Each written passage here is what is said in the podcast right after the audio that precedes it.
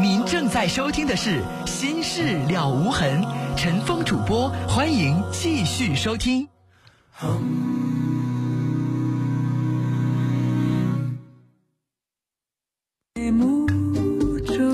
好，听众朋友，这里是《心事了无痕》节目，欢迎您继续收听，我是主持人陈峰。提醒您，我们节目的网络上的联系方式，喜欢上网的朋友啊，可以首先找到我们节目的论坛，您可以搜索的方式啊，呃，搜索引擎当中直接搜索“陈峰听友俱乐部论坛”。在论坛上，我们提供了四十个 QQ 群啊，还有六个飞信群，我们的听友可以在论坛上互动讨论。另外，陈峰每天都会登录的微博。您可以直接搜索陈峰微博，早晨的晨，风雨的风，或者是新浪微博当中直接搜索 DJ 陈峰，A B C D 的 D，J K 的 J，早晨的晨，风雨的风。来看短信，尾号是二幺五九的听众说：“姐姐要生孩子了，还不知道是男孩还是女孩。”呃，您后边的要求啊，我就不念了。我们节目前段时间老有人要电呃这个起名，然后导致我们节目天天收到这样的内容，很影响节目的进行啊，希望您谅解。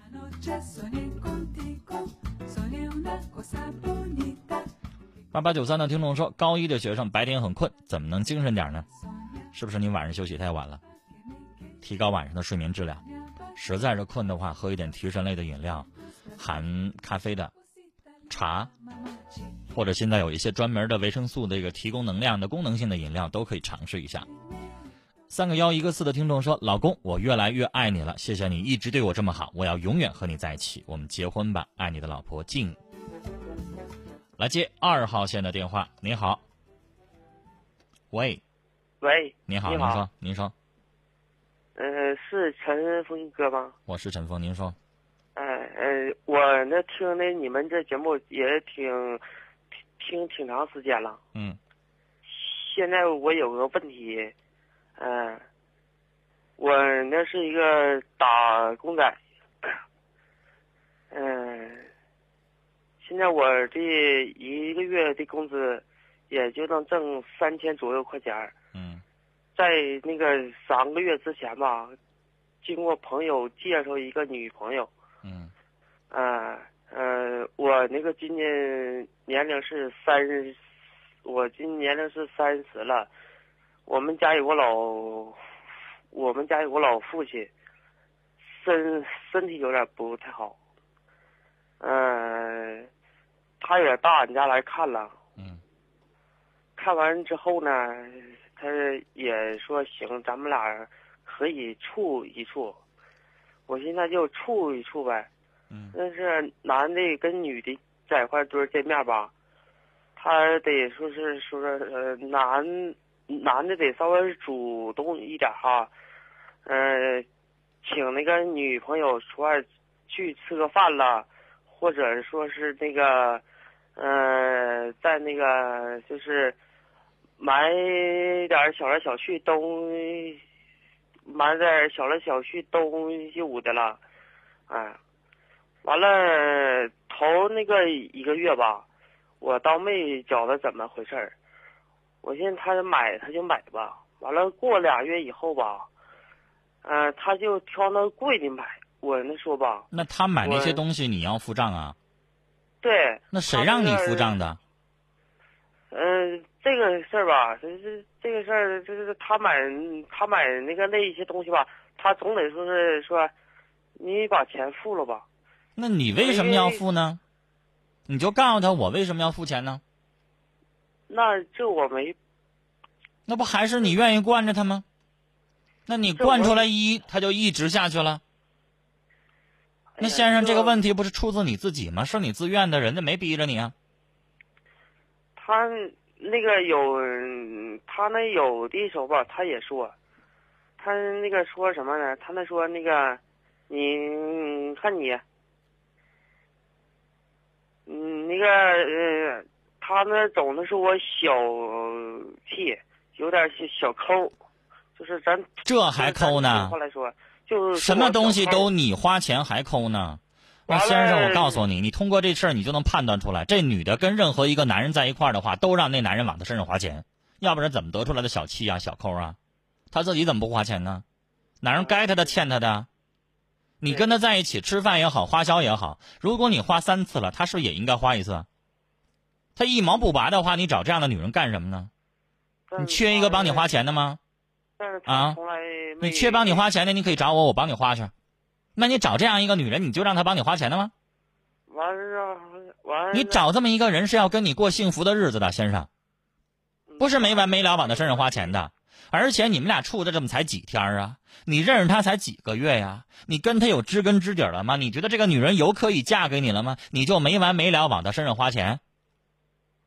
你是不是应该控制一下啊？而且你现在花完了之后，人家还觉得你小抠呢。那人家觉得你一个月那三千你全给他，他都不一定满足呢。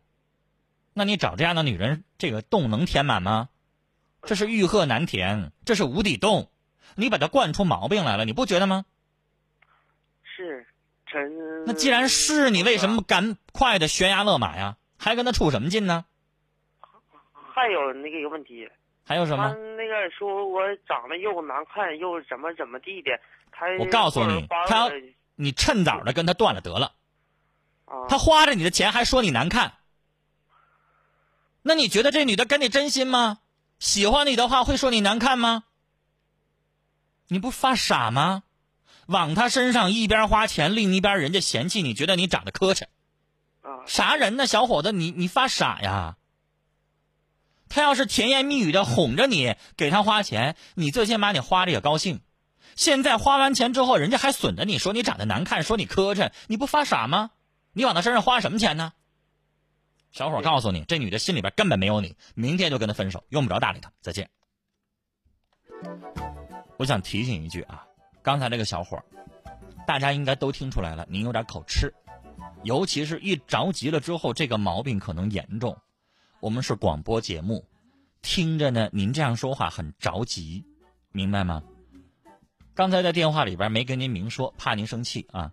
那这个时候提醒大家，如果您有口吃的毛病，或者是您平时说话很利索，但是呢，怕一紧张就会口吃这个毛病的话，您可以委托别人帮您打这电话。您总会有个哥们儿，有个朋友吧，是吧？您总会有个家人吧？您自己怕紧张说不好，您可以让别人。帮你打这个电话，然后转述你遇到的问题，这样的话我们节目听起来会更舒服。不然的话，说话吭哧瘪肚，说话费劲，这样的话会影响我们节目的收听。您说呢？陈峰不是不接您电话，可以接，但是希望您让一个说话比较顺溜的人帮您把这个问题表述出来啊。来看短信。幺二九七的听众说：“我妻子的女同事的爱人闹离婚，他给我打电话，说他爱人和我爱人的 QQ 聊天记录有事儿，有些事儿我不知道，我妻子和别的男人的感情方面的事儿，他要告诉我，我该听吗？那先生，你为啥不听呢？很有可能那个。”女人要跟她丈夫离婚，正是因为她丈夫跟您妻子，可能两个人来来往往有一些不太好的事儿。那你为什么不听呢？你听完了之后他怎么说，然后你再根据他说的内容再判断，再采取行动啊？那你不听，那就等于咱睁眼瞎，自己媳妇在做什么事情都不知道。我不明白你为什么要不听呢？五幺六九的听众说：“我觉得男人太靠不住了，二十七了，见了太多的坏男人，不想结婚了。您觉得对吗？你的生活圈子才有多大？你见过的那一部分男人，用你说的是坏男人，那你敢说是所有的男人都那样吗？扩大你的圈子，啊，不能一概而论。”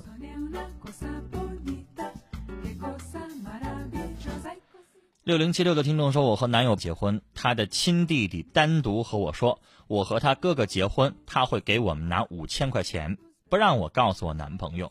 我想问问，我这钱应该要吗？他弟弟呀也没给我现钱，只说呢要给我们买一些东西，然后买的时候他和我一块儿去。要是我，我会说啊，后边还有一条，而且这事儿他妈妈也知道，他们是不是在试探我呀？”要是我这事儿我会说，提醒您，您在最后才说出了一个不念不让念尾号，那我念的时候，我先念第一条啊，我都念完了才看着您说不让念尾号，已经念出去了，对不起。我刚才说了，要是我的话，我会告诉男朋友，为啥不告诉？人家弟弟为什么拿这钱？是因为他哥哥，没有他哥哥，人家会理你是谁吗？那得让他哥哥领情啊。那哥哥不知道这事儿的话，您私自收了，哪天你丈夫埋怨你呢？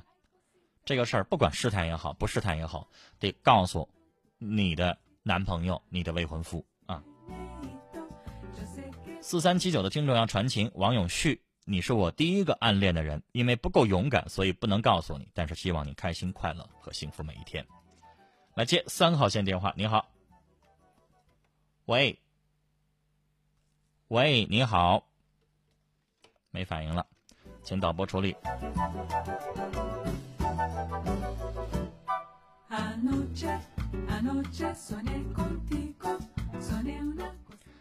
零二五九的听友的短信说，上班四个多月了，说是三个月试用，可现在领导从不提。您说我问问领导行吗？可以，但不用问说什么时候转正，你可以婉转一点问啊。您说了一开始说三个月试用期，现在三个月早就过了，您觉得我现在的这个表现怎么样啊？这么说就行了。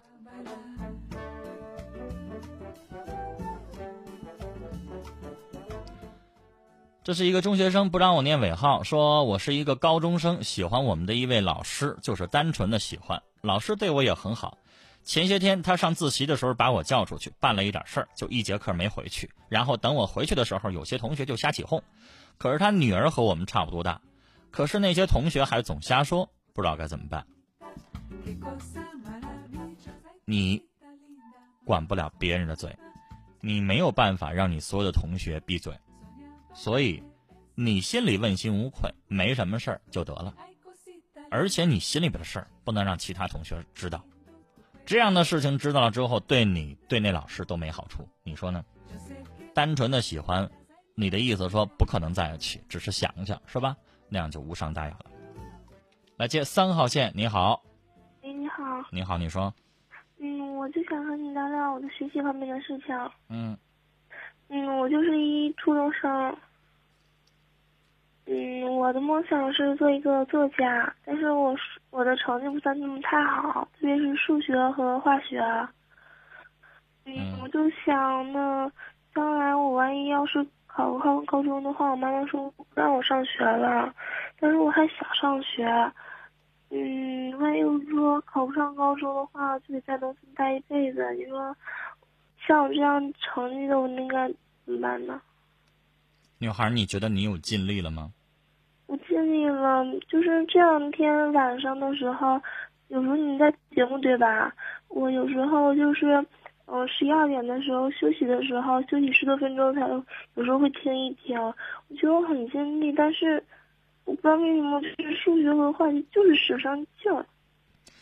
女孩，一会儿我会跟你说我的经历，我非常理解你，但是。你的数学或化学，你现在要让你的妈妈帮你找老师辅导班，你要去学。不是辅导咱们那方面没有天赋，但是不代表咱们不要努力。我想告诉你，我像你这么大的时候看了好多书，我们家里边现在一面墙的书，大概三千多本书，都是我初中和小学的时候看的多，大学的时候看了一部分。我十六岁的时候跟你的梦想是一样的，女孩。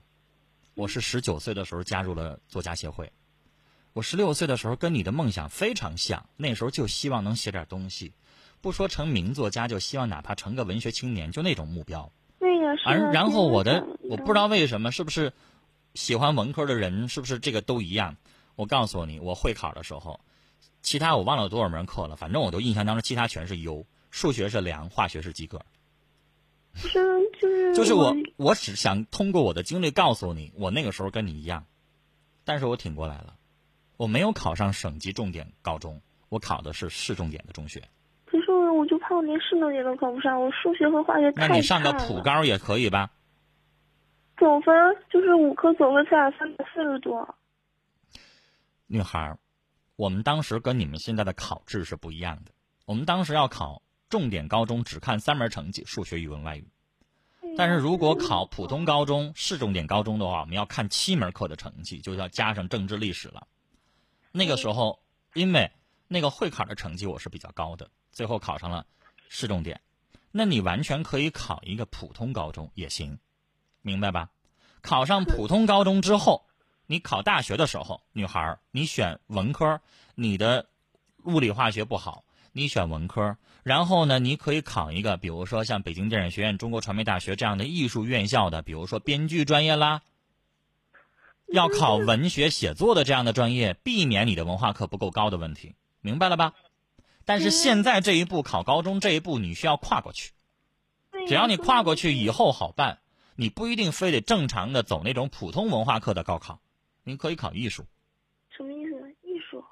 我刚才已经告诉你了，你可以考编剧专业，自己上网上查去。我没有时间在节目当中给你介绍一下编剧是怎么回事我告诉你，那属于广播电视编导类的专业，他考数科，文化课成绩不高。就跟考美术一样的文化课成绩二三百分但是数科成绩需要要求很高。那这样的话，你高中你在普通高中你照样可以考上大学，明白吗？嗯。比如说，你知道，考音乐、考美术的学生才二三百分的文化课，最后他能考上很好的学校，他能考上中央音乐学院，那同样是国家重点大学，对吧？嗯。所以不代表你在普通高中你就文化课成绩不好，你就考不上好大学，不一定。但是你这个梦，你的这个基本的这个努力要付出，不要以为说我报艺术，然后我就可以放弃了，不是。我刚才第一句话说的是，你现在要找辅导班，继续去参加数学和你的化学的辅导学习，然后尽量能高多少就高多少，不能放弃。总是我的数学总是不及格，从上初一到现在。女孩，我不用你说这个话来打断你，这个话不用你跟我说。我不是你的老师，关于数学成绩怎么提高，对不起，我要能提高，我当时也不会数学成绩低了。这个我跟你不用聊，打断你。你现在的目标就是，哪怕你普考上一普通高中就行，明白吗？至于考大学的时候，啊，普通高中多少分你还用问我吗？我不是，我是说只要考上普通高中就。普上考普通高中就行，到时候考大学的时候，你考艺术类的专业，我已经告诉你很清楚了，女孩。但节目时间关系，我不能跟你聊半小时艺术类的高考都要考什么东西，那个你自己上网上查好吗？嗯，聊到这儿再见。接下来要接一个二号线的电话，您好。喂。喂，你好。您好，您说。哎，我是想我和您通个电话。嗯，您说今天要聊什么？啊，今天呢，就是我那次跟您通电话说了，我上北京上班了。嗯，在北京是。我零七年末去的，零八年奥运前，嗯，完了，嗯，干的挺好，嗯，完了，这次又回森林消防大队了，大姐妹，嗯，但是我感觉里面那您既然在北京已经生活的很好，工作很好，为什么又想起了回来了呢？这是我的家，就是你觉得在外边不能时间长，还要回来是吗？对，再好也是我家，嗯，就你没有想过要把家搬出去是吧？没有没有没有，那你接着说。嗯，完了，我又回这个这支队伍上班了。上班我感觉有一次，我实在跟不上了，有些工作上面的。什么叫跟不上了？就包括一些，嗯，跟你说吧，军旅权什么的。现在他们要求的，我毕竟年龄大了。啊，就是你所在的岗位需要练打拳是吗？对，军旅拳。哦。我感觉跟不上了，那你就不胜任、不适合这个岗位了。对对对对。那你要想的是，你得调岗啊，你的体力差了，身体不好了，那个工作强度或者那个训练的那个强度，你不行了，是吧？嗯。那你你生活那地方就没有文职工作吗？没有，因为怎么说呢，我就属于一个普普通通的消防员。嗯，哎，那个每天要训练的是吧？对对对对。嗯，我们都看过消防局旁边有那个云梯，有那个二二三层楼大的那个楼，要练是吧？啊，陈峰老师，我我们不是那个，我们是森林消防大队，专打林区。我懂，但我就跟大家说，我们印象当中消防局那小楼，我们都明白那要练。啊，那是要拿着梯子架上往上跑，平时要练习的，我们都见过。但是您那地方我不了解，我只是举例子，大家的印象当中就懂了啊，要训练。但你现在快四十了，身体不太行了，是吧？三六岁，三十六。那其他的有没有比你年龄大的消防员？人家的体力为什么能保持住呢？嗯，怎么说呢？就是也有，嗯，其实都差不多和我。嗯，我感觉我这人各要面子。我跟你说一个最简单道理吧。嗯。我是零七年末去的北京，也是曾经在队伍待了。上北京干嘛？嗯，零七年去的北京嘛。嗯嗯。完了，零八年奥运安保前啊，我代表所有黑龙江人，我曾经在鸟巢大木岗。哎呦，好。哎，完了，我感觉我在北京工作挺顺心的。嗯嗯。啊，或者从因为种种原因吧，我年前就是今年春节前我回来的。嗯。回来以后我又，我的老战友现在搁这当领导。嗯。说你回来吧，回来。完，通过这两天上班半个月了。嗯。有些我感觉我挺悲哀的。先生，因为毕竟你有两三年没再训练过了，那现在回来你需要自己让自己的体力。增强上来，你得加强点强度。如果你要适应不了，那你可能最终就只能选择放弃这工作，转别的行了。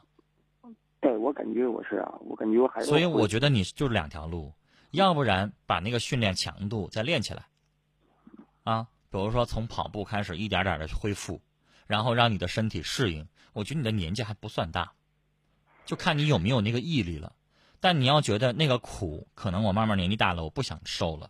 那你要想着就转行了，做其他的文职工作。你哪怕比如说，就像你似的，做别的公司也好，什么地方也做保安，他最起码不用你的训练强度那么大。对。而且你这个年纪应该不是普通保安了，可能做个队长之类的，收入能高点。就是就是主管嗯，那可以啊。所以先生，你的工作这方面，我觉得就是这两条路来选了。你说也没有别的路来做了，是不是？要不然你就进修个文凭，然后转文职工作也行。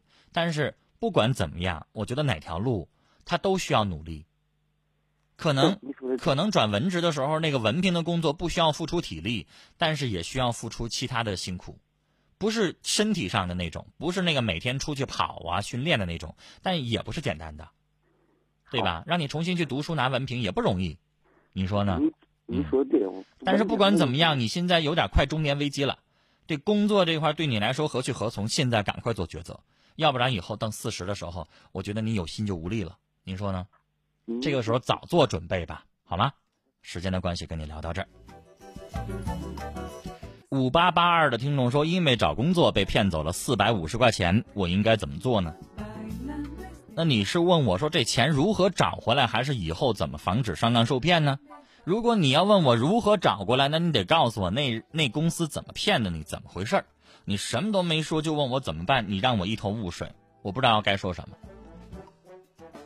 我想告诉你，找工作的过程当中，凡是收费的就别搭理。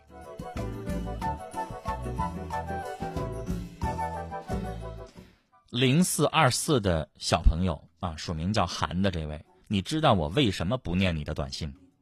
你连着发了两天了。说众里寻他千百度，蓦然回首，那人却在灯火阑珊处。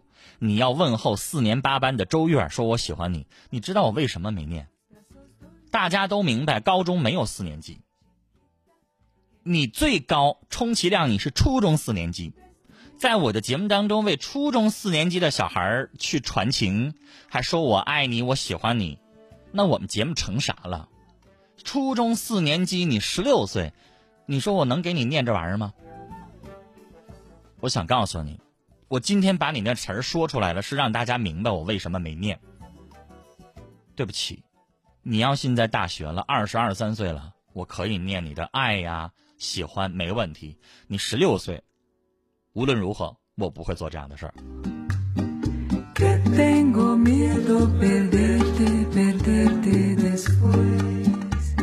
好了，时间的关系，今晚的节目到这里就结束了，感谢您的收听，再会。